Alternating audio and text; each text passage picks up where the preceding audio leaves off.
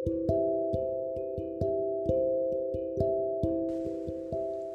んばんは。気まぐれベーカリーオランチのセバスチャン石井です。このポッドキャストではセバスチャンの趣味であるパン作りや読書、えー日頃の気づきなど皆さんとシェアできればいいなと思っております。みんなでワクワクするようなポッドキャストを目指していきましょう。えー皆さん一応お久しぶりです、えーセバスです。えっ、と実は、えー先日ラジオ用にね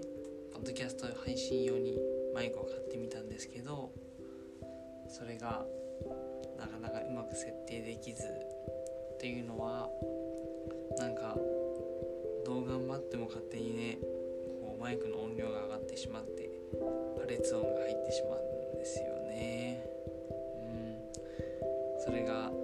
うしても嫌で、まあずっと頑張ってたんですけど結局うまくいかず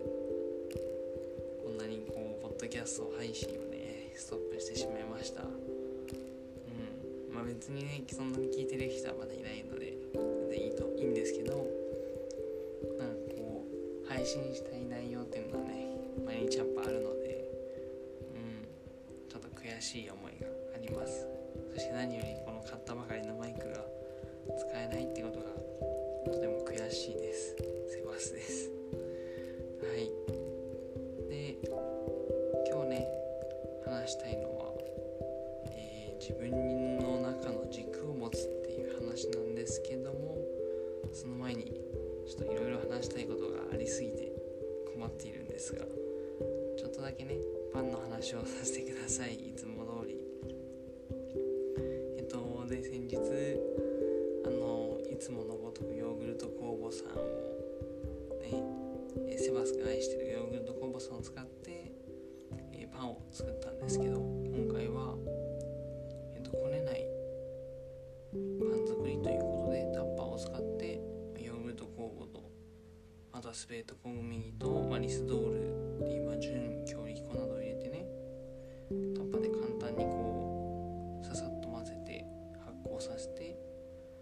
もちろん二次発酵までさせるんだけど、えーそれで焼いて食べてみました。で実は今回食べる時に、まあ、ちょっとエセバス福井在住なんですけど近くのね人気のパン屋さんのカンパーニュカンパーニュって書いてあったけどまあどちらかというと高加水リュスティックっていう感じのうんでくるみが入った割とシンプルなね味付けなんですけど、まあ、全粒粉のくるみ入りの、まあ、リュスティックかな勝手に 勝手にセバスはリュスティックだって思ってるんですけどうん。と、まあ、食べ比べてみてはい。でその結果どうだったかっていうともうなんとセバスの作ったパンの方が美味しいかななんてね自分自身では思ってしまいました。のシンプルなパンの味としてはね、まあ、あとセバスの作ったパンもナッツ入っているので、まあ、ナッツは同じなんですけどなかなかねやっぱりヨーグルト工房さんの力なのかながすごいっていうのと多分セバスが自分のパンに甘々なんだと 思いますがはい。それでもね嬉しかったですね。なんか自分で作ったパンが美味しいって、まあ、自分で思えるっていうのがね一番幸せなことかンション上げてこれからもパン作りしていこうかななんて思ってます、まあ、それと実はこの間レーズン工房を作り始めまして、うんまあ、この間って言っても1週間前で。でレーズン工房って本当はそのオイルコーティングされてない、えードライレーズンを使わ使わないといけないんですけど、まあ、ちょっとそこを知らなくてオイルコーティングされたものを買ってきてしまっていけるかなと思ってそのまま作ってみたんですけどなんとかね発酵してプスプスってプスプスってかシュワシュワかな。うん泡さんがね湧いてきてくれていいレーズン酵母さんもできたので今度それでねパンを焼こうと思ってます。はい発酵させてね。まあゆくゆくはそのヨーグルト酵母さんとレーズン酵母さんを混ぜてねなんかうんオリジナルなほ本オリジナルで本当にオリジナルなそこら辺ではね入手できないようなオリジナル工房を作ってそれで美味しいパンを焼けるような工房の組み合わせとかね考えるとちょっとワクワクするなって思ってます。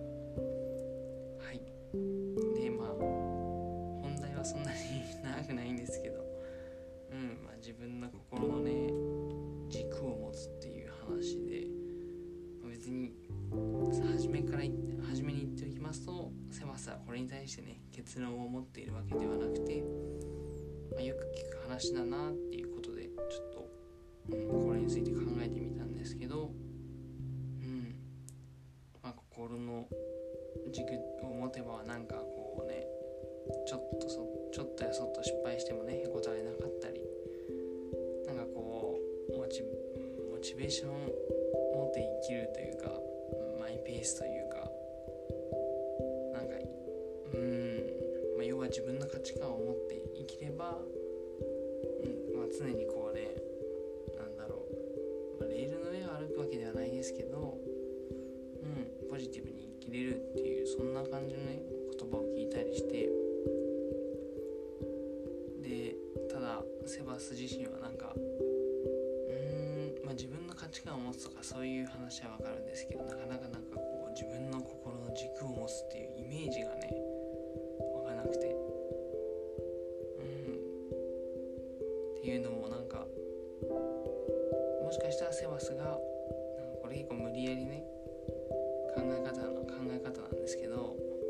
なんか一本の軸がもうなんだろう抽象化と具体化みたいな話で言えばもう全てをセバスの全てをこうセバスのこの価値観の全てを貫くようなそんな軸があってそこになんかこう、枝というか、うんまあ、幹と幹じゃないですね。枝みたいなこういろいろあってそれでまあそこの軸があるから、まあ、ぶれないよ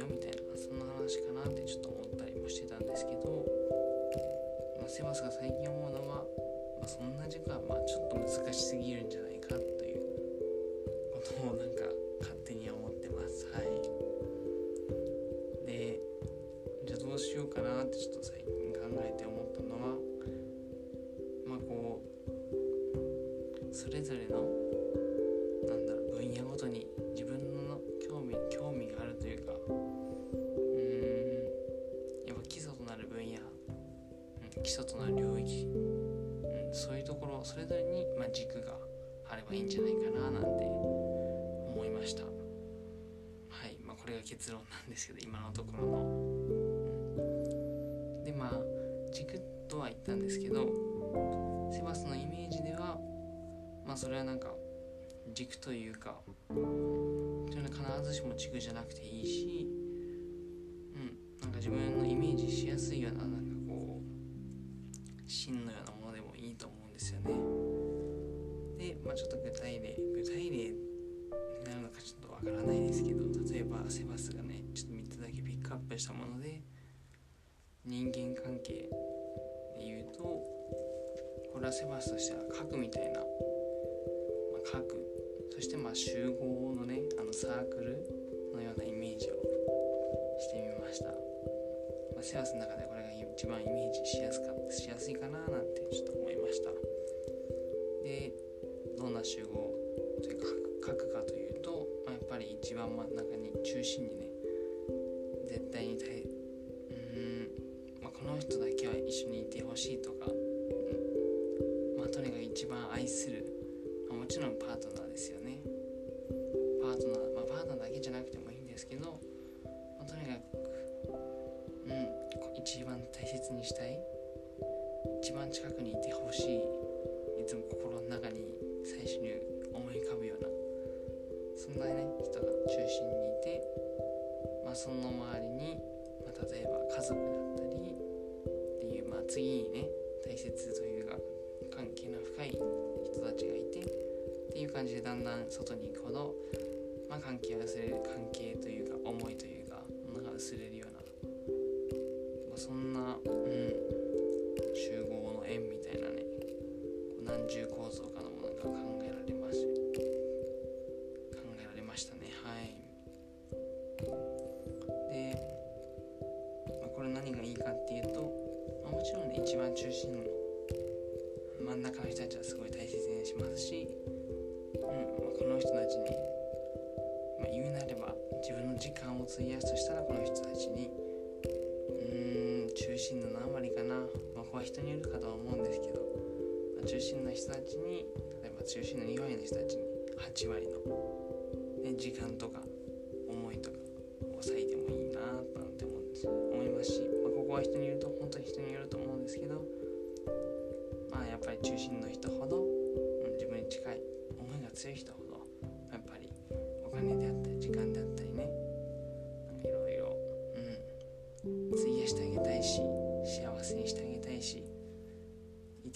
幸せだしって思うところがあって。でもやっぱそうなると会社の人たちとかねまあ会社の中にもねいろんな人がいますから結構外側に来ちゃったりして。でまあそう思うと結構フランクに外側の人たちがこうね自分のことをどう思うと別にいいんじゃないかなとかうん思ったり。なんならそこら辺の他人は本当に外の外でなんならサークルの中じゃないかもしれないぐらい。ねその人たちどう思われようといいんじゃないかななんて結構気楽に生きれるのかななんて思いました。で次は趣味ですが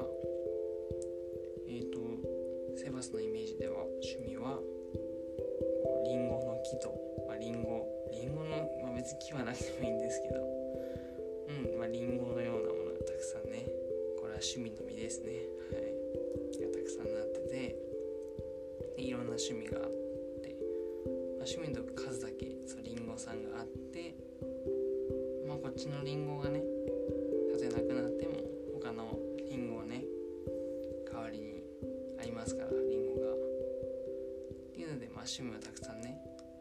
もうこれは増やすだけですよ。はい。趣味をとにかく増やして。でもちろん大切大切というか今一番ワクワクする趣味にね力を入れるとは思うんですけど。うん。まあまあこの趣味どんどんどんどん増えていけばねいいのかななんてハッピーになってリンゴがたくさんあったら嬉しいじゃないですか。なんか。まあ まあこれせわせわ単純にリンゴ好きなんですけど。まあ自分の好きなねなんか何でもいいんですけどフルーツの木があって自分の好きなフルーツがたくさんなったらね嬉しいですよね。っていうまあイメージですかね幸せとしては。はい。で自分だからたまにこう自分の趣味についてねあこんな趣味があったななんて思い返しても結構楽しいのかななんて。うん。でなんかいろんな趣味があればねちょっと暇な時にああじゃああの趣味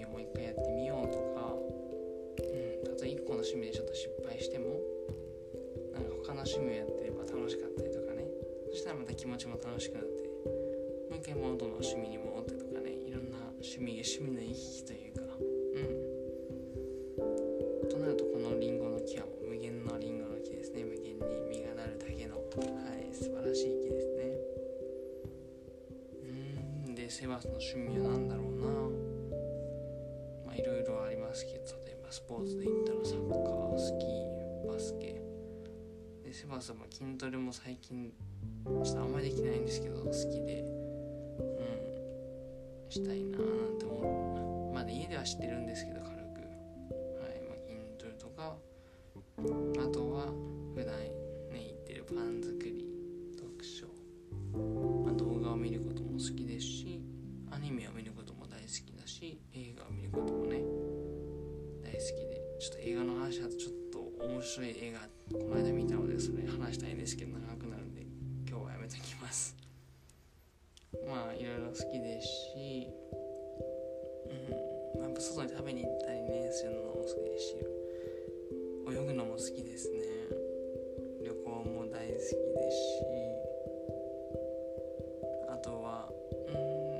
うんまあ狭しは結構あの HSP で HSP かなと思ってるんですけどそれで人混みとかね苦手だったりとか結構気使うのは苦手なんですけど割となんだろう旅行先で知らない人と話したりとかうん何が嬉しいのかな。多分知らない人の温かさに触れてなんか世界ってなんて素敵なとこなんだみばどこにでもねてかどんな人でもやっぱりすごい優しいどこにも優しい人はいるんだなみたいなそういうのがねなんか感じれるのがすごい嬉しいですね。ほっとするというかなんかいい思い出だなって思い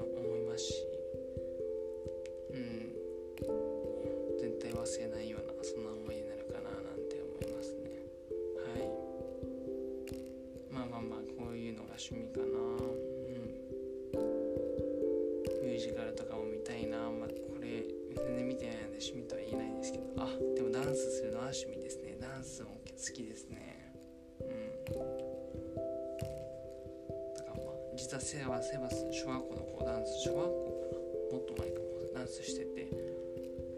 で、まあ、割となんだろう高校でもダンスする機会あったし、まあ、これみんなあるのか、この間の友人の結婚式にね行ってダンスしてきました。こうみんなでちょっと練習してね。すごい楽しかったですね。もうその時はダンスにはまりすぎて。はいなんか結婚式前1ヶ月ぐらい毎朝ダンスすることが、しみでしたね。なんか毎日の一番の。はいいろいろダンスもねすごいリフレッシュになるし好きだし。いろいろありますよね皆さんも。うん。で3番目の話なんですけど3番目は収入ですかね。はい。まあねこれはね、まあ、やっぱり大切というかうん。別にお金持ちがねいいとかそういう話ではなく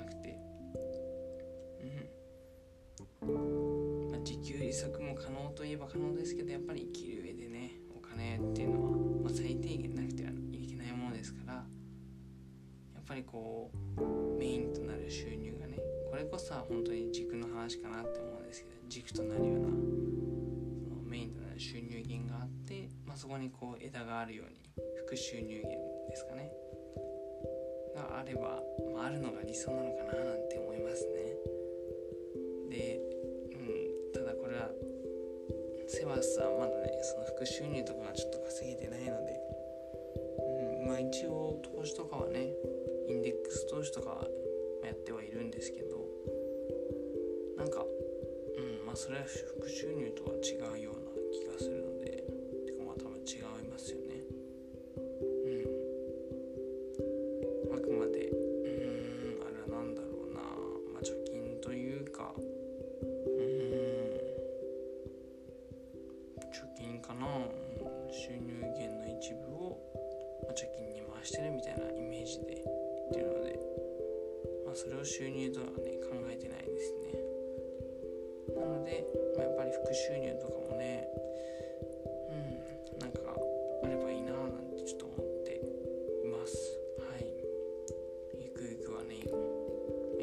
ろ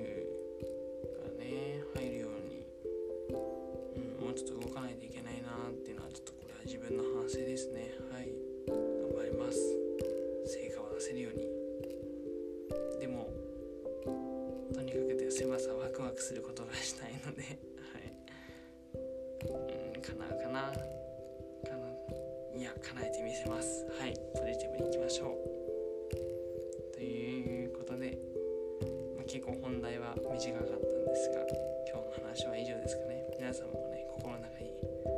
軸であったりとか核であったりとかリンゴのある木であったりとか。うん。何かね腑に落ちるイメージを持つともう少し気楽に生きれるんじゃないでしょうか。以上で今日の放送を終わります。ご視聴ありがとうございました。